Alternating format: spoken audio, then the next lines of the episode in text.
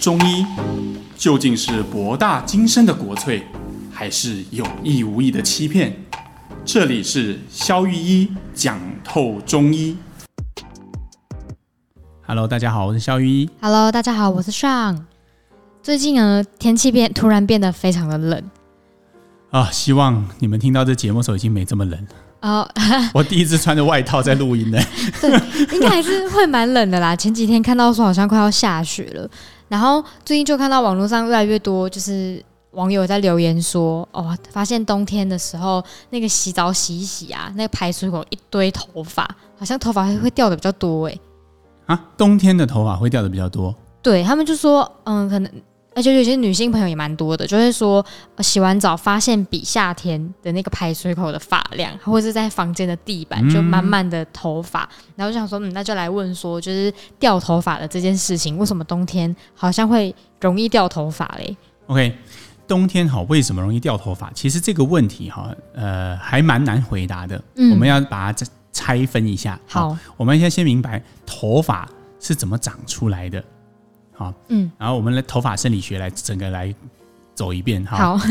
比如说我们今天呐、我们吃进去一些东西，对不对？然后它会经过肠胃道的消化，或我们中医讲的脾胃的运化之后，它会变成身体的一些精微，就是一些营养的物质。嗯然后呢，它就会变成我们身体的气血。嗯，好，那我们身体可以拿着气血来做很多事情啊，比如说它可以让我们的心脏跳动啊，比如说它可以让我们肠胃蠕动啊。嗯，那这些显然都好像比长头发重要一点嘛，对不对？好的，就是体内的运作，对一些体内维生需要的一些运作，显然它的顺序跟它的顺位都会优于长头发。嗯，所以在这个现象上，我们中医有一句话叫做“发为血之余”，余是剩余的余，哈，意思就是说。头发是剩下的血所长出来的。什么是剩下血？就是我刚刚讲的嘛。这些气血呢，先优先供应给维生所需的，好、这些器官。重要的那些重要的那哎事情，嗯些、啊。那至于各位女生也很在意的头发，会花很多钱去弄 的头发，对身体来说是最不重要的地方了哈。其实我们注重很多地方，嗯、身体都不太注重啊，就像我们之前谈过的脸嘛， 哦，对啊，还有头发，对。所以你看哈，为什么冬天会比夏天容易掉发？因为冬天我们有一部分的气血要拿来做什么用？热温热自己，啊对，，温热自己，嗯对抗寒气。但为什么有些人会，有些不会？答案就出来了，因为有些人他的气血剩的很多。哦，我冬天就算多一批人跑去呃御寒，我还是有剩下的可以拿来长头发。哦，可是如果你是平常那种，不是有一种女生是这样，我听说门诊我常碰到，就是一洗头之后月经就不会来，有这种我听这么严重啊、。你不知道这种哦。我我只我只有听说，就是有一些就是以前的说法是说，女生月经来的第一天不要洗头，哎的这个说法，对，为什么现在已经没有人这样做了？但是以前很多人这样做，为什么？因为女以前的营养状呃营养水平比较不好，嗯，所以那时候的女生普遍都有气血虚的问题。哦，好、那这个时候如果月经你正在下面来一些，你如果哎上面寒气往头上一灌，哎血就全部往上面要去御寒去了，底下就没血。哦，就出不来，对，那对这种气血很虚的人来讲，你想想看，连月经都可以停，更何况哦你寒流来，你身体的气血都跑去御寒了，那当然头发也长不出来啊。哦，所以冬天掉头发纯粹就是因为那些人身体底子太差了，对，所以其实啊，如果你是这样的女生，肖玉会给你一个建议哈，找一个你熟识的中医，巷口的就可以，这不会太困难的哈， 伤口，巷口的就可以了。哈然后呃，就跟他讲这个症状。我想啊，大部分的中医就会跟你讲一套，刚刚肖玉跟你讲的那一套的简单版啊，你就是血虚啦，你就是寒呐、哦，那基本上我刚刚讲那段话就是用这两个字可以高度概括嘛，就是血不够嘛。嗯然后因为寒引起的嘛，他有讲错吗？没有，只是他讲得比较抽象，我讲得比较清 楚而已。好那 OK，所以你只要听到医生讲这这两个字，关键字一个是血虚，一个是血虚寒，跟那寒辩证正确，那你就一定会 OK 了。就可以吃一哎你开下一些什么四物汤啊，什么八珍汤啊，十全大补汤啊，那你头发就不会再掉了。哦，那像那种就是除了冬天那种落发啊，我前阵子也有听过有一个什么叫产后落发，也是同一个道理嘛，哦，对啊，你看，在华人世界不是很注重坐月子这件事吗？对那为什么我们认为女生生产后要坐月子？就你觉得呢？就是生小孩流了很多大量的血，对嘛，流很多大量的血啊，气血受伤了嘛，对所以当我们气血受伤的时候，我们就要补一下嘛。那坐月子就是吃一些很补的东西啊，什么麻油鸡啊、姜母鸭啊、什么什么当归啊什么的，去补血嘛。嗯，对对对，那你看，回到我们刚刚的观点，如果今天我们生产的时候耗损大量的气血，嗯，那女生产前本来气血是有余的，那头发就不会掉嘛，因为剩下拿去长头发。现在没剩了，那长不出新的头发，那自然头发就会掉下来喽。哦，可是我蛮好奇一个点，就是说华人世界的确会有坐月子的这个习惯，嗯那为什么西洋人他可以不用坐月子，看起来也都是健步如飞，生完小孩之后， 这是一个很好的问题。我自己的观点是这样，这只是纯粹我个人的观点哈、我认为西方人啊，在气血方面确实是比较强。你说就是身体本身的运作，你看哦，以前我们在讲人一个人是虚的时候，我们怎么样描述他的外形的？我描述一遍血虚女生的外形给你看哈、好，比如说，呃，我我讲的是阴血虚啦，哈，不是真正的那种，就是有些虚胖型的血虚，那是另外一种。嗯，阴血虚会掉发这种，通常长成这样，脸部比较偏黄，然后头发其实通常是比较偏细，哦，就是细软嗯细法，细直直的、软软的，对对对，它绝对不会是 Q 模。 然后再来就是它的身形骨架通常是偏小，哦你可以想象一个有点像林黛玉一样的身形，就《红楼梦》的林黛玉，就是那种吹弹可破，对对对一推就倒的，哎，就是那种碰到风好像就会就摔倒的那种，嗯嗯对哦就是然后它的它的肋骨角很小。肋骨角指的是胸骨柄哈到肋骨这两条中间所夹的这个角度。那通常比较瘦的女生，这个角度都会小于九十度。那如果说是比较胸廓比较宽广的，那通常她的这个角度就会大于90度度，会是一个钝角。哦、那还有呃，这个胸的前后径也会比较扁，就是从你从侧就面是看，她扁整个人是身，扁窄窄的窄，窄的。你想想看，西方人是不是很少这种身形啊？对他们都比较看起来比较浑厚一对嗯点，圆圆的，听说啦，我是听那个那个驻美国的朋友跟我讲哈，啊嗯他说。你在电影上看那些看起来很娇小的好莱坞明星啊，就是好像很瘦，对他们是很瘦，但你真的实际上看他们人，他可能高出你一个头，而且是超快的。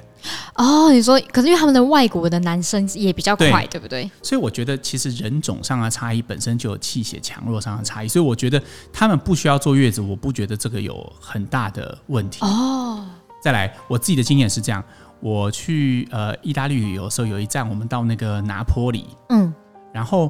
我就发现，我们那时候去了呃五个人，对、嗯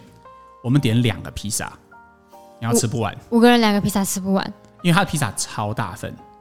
那个算个人餐吗？ 对 Oh 但 my 是 god！我们点两个披萨，然后意大利人都一直狂瞪我们，因为隔壁连十岁小孩都是自己点一个披萨。 哦，他们本身能够自己吃足掉这么哎，多，重点是那是他们下午，午茶，他们接着是要去吃晚餐的。好扯啊， 无法理解。所以其实有时候你看，我们从胃口的强弱，我们中医也会看，哎，你胃口好不好？你可以吃多少东西，啊，对不对？对，那你从这些辩证点，他们确实不缺气血啊。而他们就是也吃的够足，对，但是你看，我们中医所讲的这些体质比较偏向实症的人，比较强的人，所谓比较强，其实不见得比较好，就是说比较偏向实症的人，嗯，他们会有的议题是什么？他们可能没有虚弱、 掉发、什么头晕 啊、什么这种问题，但他们可能会有的是便秘，哦，便秘对，然后体臭、体味，啊，这个完全就突然通了，对就，就是这个其实。就算你是华人，但是你是属于这种体型，也会有这样的问题啊。就是他所们以会，我觉得嗯我们中医这套道理它是通的，嗯，并没有因为外国人就不同。很多人说，哎、会用你这个例子来解释说，所以外国人不适用中医。其实不是的，是因为他们的人种不同，他们的体态也不同。所以本身的那个运作就不太一样我觉得外国人，我自己的临床经验是偏向湿热体质的人比较多，哦，甚至现在包含一些已经长期住在美国，像我们诊所是有很多国外回来的患者嘛，对，最近疫情更多，嗯就是短暂回来两三个月来我们这边调，他们的体质其实也很接近西方人。是因为那边饮食住久了，环对，境也都食会影物响。啊、食量啊，嘿，一方水土养一方人嘛，嗯，对啊，你长期吃那边的食物，你也会养成那个样子。所以西方人还是会有西方人身体的那一套是啊，运作到是啊，是啊，只是他可能就不会有产后掉发的这种问状题，或况。坐月子坐的不好，以至于很虚弱这种问题出现啊，哈，这种也是是比较偏虚症的。不过，不管那个中西方，一定都有共同的一个问题点，就是他都会有有可能有压力，那种压力掉法，就像什么圆形秃吗？圆形秃哈，我我从一个例子开始讲哈。以前我记得在呃，肖玉这辈子看到的第一个圆形秃的患者，是我呃，我记得我记得很清楚啊，就在我开始职业的第三个礼拜，哦，很快，对 我看到一个那个时候高中的女生，然后她就是有很很严重的圆形秃，她我至少看到她至少有四个洞，哇，那她已经哇可以留那个长头发去把它盖盖住，他刚开始只有一点点的时候，他就用头发盖住，可是后来越来越盖不住，然后他就开始很慌。嗯，然后一个高中女生，啊爸爸陪她来，然后就看这个圆形秃的问题啊，我看了很吃惊啊，因为总共有四个大大的洞，然后重点是女生讲一讲就在整间开始哭了起来。啊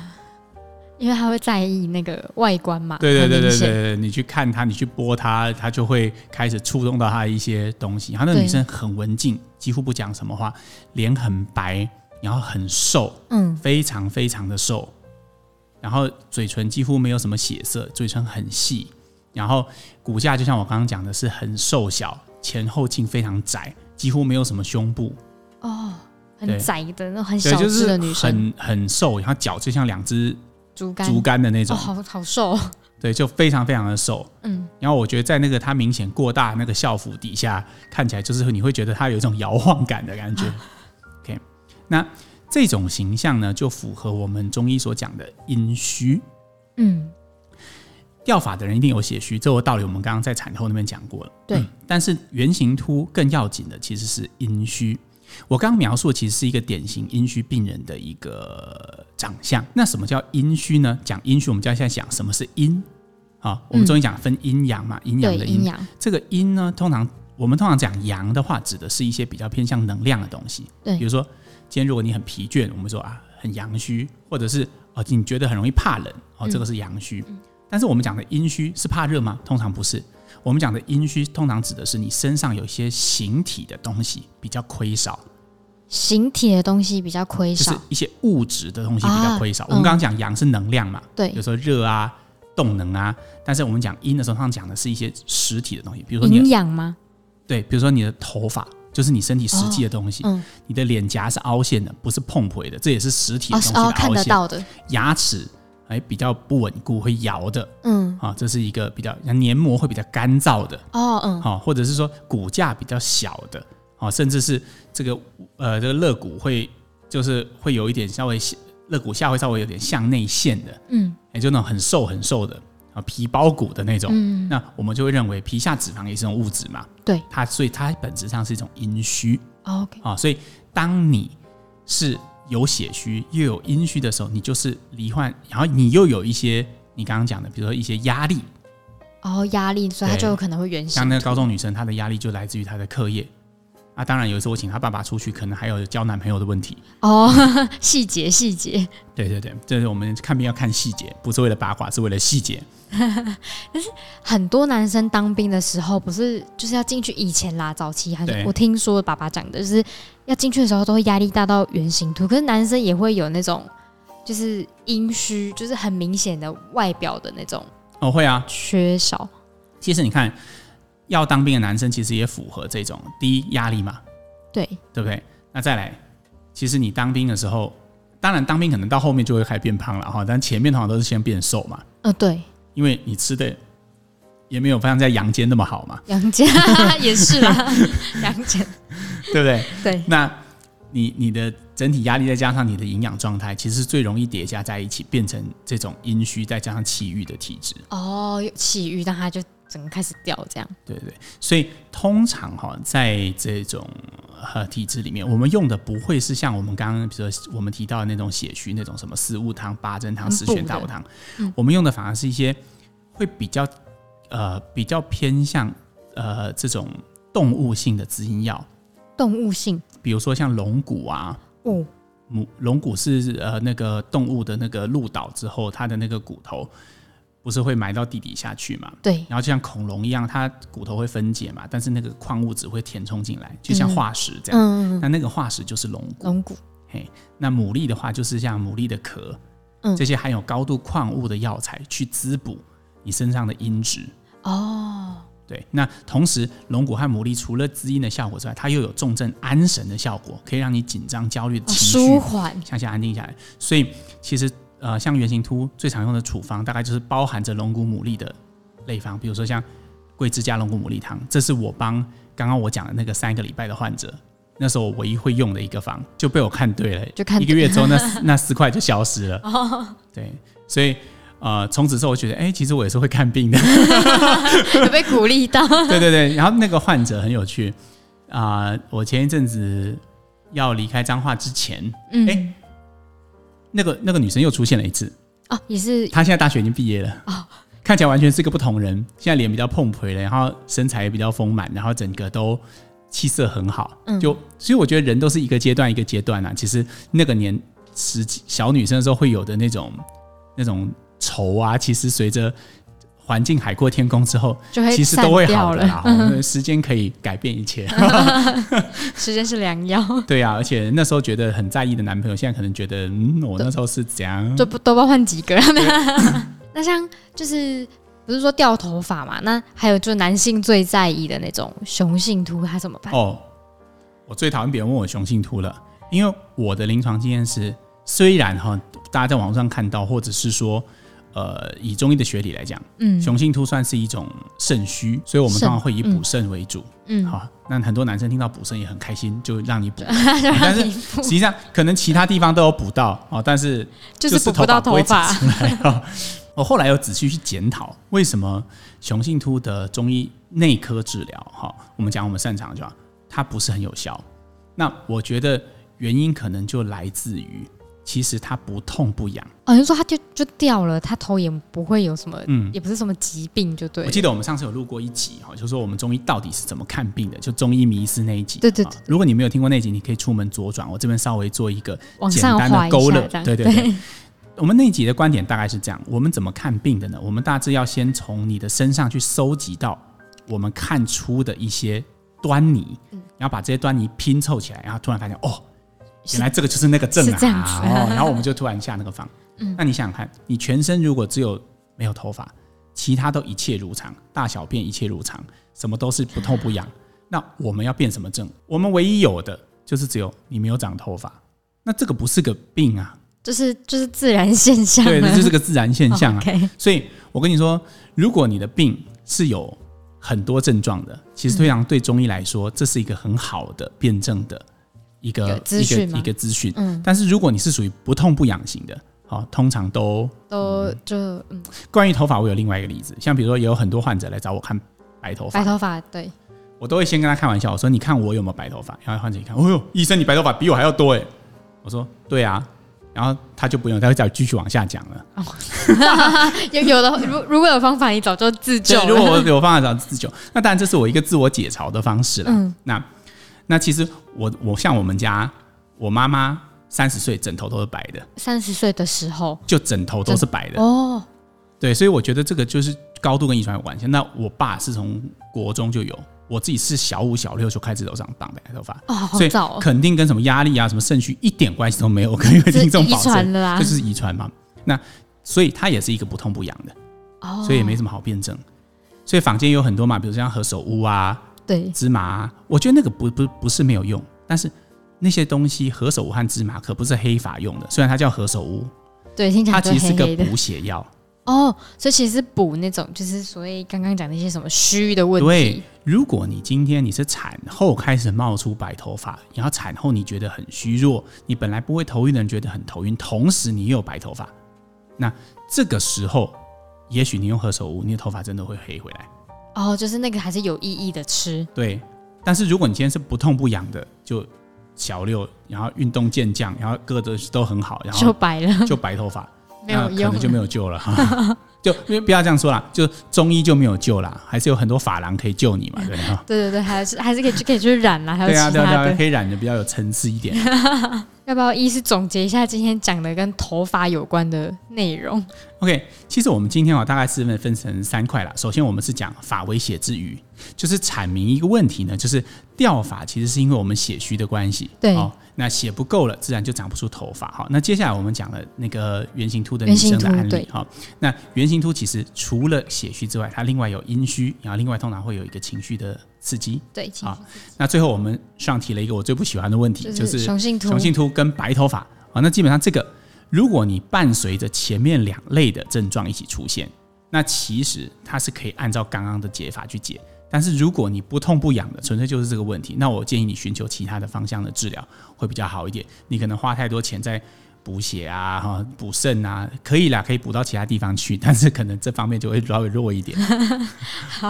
那就到了我们今天念留言的时间。然后本周很开心有三则新留言，哇哦，三折 哎、没错，有三则。他说呢，呃，第一个叫贝贝贤，他说，呃，喜欢最新一集的亲密关系，谢谢大家。啊，他说，呃，听了几集的 podcast，认为肖医师相当的专业，然后听了最新一集才了解，哦，原来我自己是一个炸弹，只是因为太喜欢或太想要配合，把自己变成一个容器。原来一段关系的结束不是一个人的问题，是两个人真的不合拍。然后他期待十一月二十四号会哦，他会来看肖医师的诊哦。哦，我没想到录亲密关系这一集也可以圈粉啊，不是？ 我可是我可是就是 我我坦白讲，我上周心理压力莫名大，就不知道为什么，可能就是因为录了跟自己有关的内容，但可。是上你不觉得很有共鸣吗？你不觉得很多炸弹都喜欢装容器吗？好像你对也是啊嘛， ？Hello，贝 贝我名字有一个 咸嗨，啊 你干嘛自己留言啊？ 这不是我啦。但的确就是，我觉得哦，有时候在节目上分享一些自己的事情，然后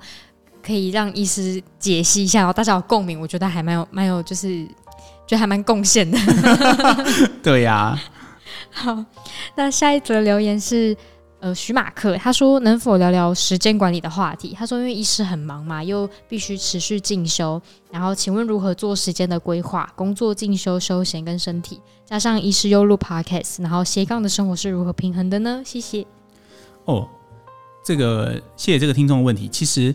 呃，现在哈，我觉得已经不是我人生中最忙的时刻了。嗯， 我最忙的时刻就是前半年啊，那一三四二五六，然后再加上 podcast 啊，对。然后再加啊， 但是我觉得哦我从中这确实是得到了一些心得，所以啊、呃我们承诺这位观呃听众哈，我们下一次会找一一个独立的一集来专门来聊到底时间管理这件事情我的一些独到的看法哈。好大的家可以期我们待一下哦，很期哈待期待。啊，再来呢，最后一个留言是宝泰，他说哦，把所有的集数听了三次，哇哦。真的假的？他写说，感谢肖玉医深入浅出的讲解中医的玄幻，然后也让中医感觉平易近人许多，还有心理学的部分也让自己尝试去了解内心的声音。那他说，想问肖医师对于同志有没有研究过？很好奇关于性别认同的心理解释，还有跟中医常说的阴阳平衡部分，是不是容易有失衡呢？那还要敲完这个主题， OK，呃，研究不敢当啦哈，但是我可以分享一些我我跟同志朋友的一些相处，嗯，因为呃大家都知道嘛，哈我是念过音乐系的人，哈对那音乐系有个特色，讲一个笑话给大家听啊，就他就是我没有恶意呢，大家随便听一听哈，就是 我进音乐系的时候，哎、我们同组四个人，然后都是唱声乐的，然后大家就想互相认识一下，哎、我就想说，哎、这组合好特别哦，在音乐系里面三男一女这样。哦，而且我喝完咖啡才知道，不是三男一女，是只有我是男的，其他人都是女的。哈，我有那种同感，就像我台大毕业的，然后那时候学校就说，呃，想说大上大学可以谈个恋爱，然后后来发现，哦，我们进去大概六比四，六是女生，四是男生，但中间四的三里面是同志朋友，哦，对啊，对，真的是这样了哈。所以，嗯、我觉得因为这这一段呃生命经历哈，我跟、嗯我诶我有有有幸啦哈，跟很多同志朋友是诶变成很好的朋友，就是嗯无话不谈那种。我会发现，确实像这位听众观察到的，你说是不是阴阳阴没有阴平阳密哈，阴阳不平，我这不好说。嗯但是他们确实会有比较多的心理内容。嗯，然后也会对探索自己，然后确实在比如说不管亲密关系啊，或者是心理内容这方面的探索方面，会有比较多的需求。比就是假设是男男同志好了，他们可能跟一般直男来说，他们的那个敏感度更高，对对，然后我觉得有时候比女生的敏感度还要再高。哦，嗯，就是然后他们的纠结，我们这样讲好了，那个纠结也会比较多，然后有些也会有很类似的，像很类似的生命经历啊，这个也许以后我们也不单纯不单纯是对同志朋友了哈，也对是对所有的人。我因为这个看起来上上次那一次很受欢迎嘛，我们应该要再来多聊一下这份，展开一下这方面的主题，啊，当然可以， 聊一些纠结啊，一些内心世界啊，把它整个透彻的这样剖析出来。对对对对对对，啊，其实人就是人啦，所以呃，我觉得不管是所谓的 LGBT 或是大家讲什么异性恋什么的，我觉得就是本体那个人的这件事是情，啊就会很容易会有很多心理的内容。对，因为虽然我们各行各业不一样，大家面对的生命议题不一样，但是对我们的那个，因为都上讲的好，因为我们都是人，所以我们面对的那个最核心的那些议题，其对实有时候会有高度的相似性，没错，对啊，你碰到的渣男可能跟上碰到的前男友一点都不 一样， 笑爆！但是你可能也从他的故事里面获得了一些疗 愈，这然后样你这也样我从也会很开心。对对，你也从他的故事里面获得了很多的启发，嗯，你也发现哦，原来我也是个炸弹，那行，我们就继续持续做炸弹，对， 勇找容敢做器炸就弹对。了。 好，那我们今天就先聊到好，这我边们，下次再见啦，拜拜，拜拜。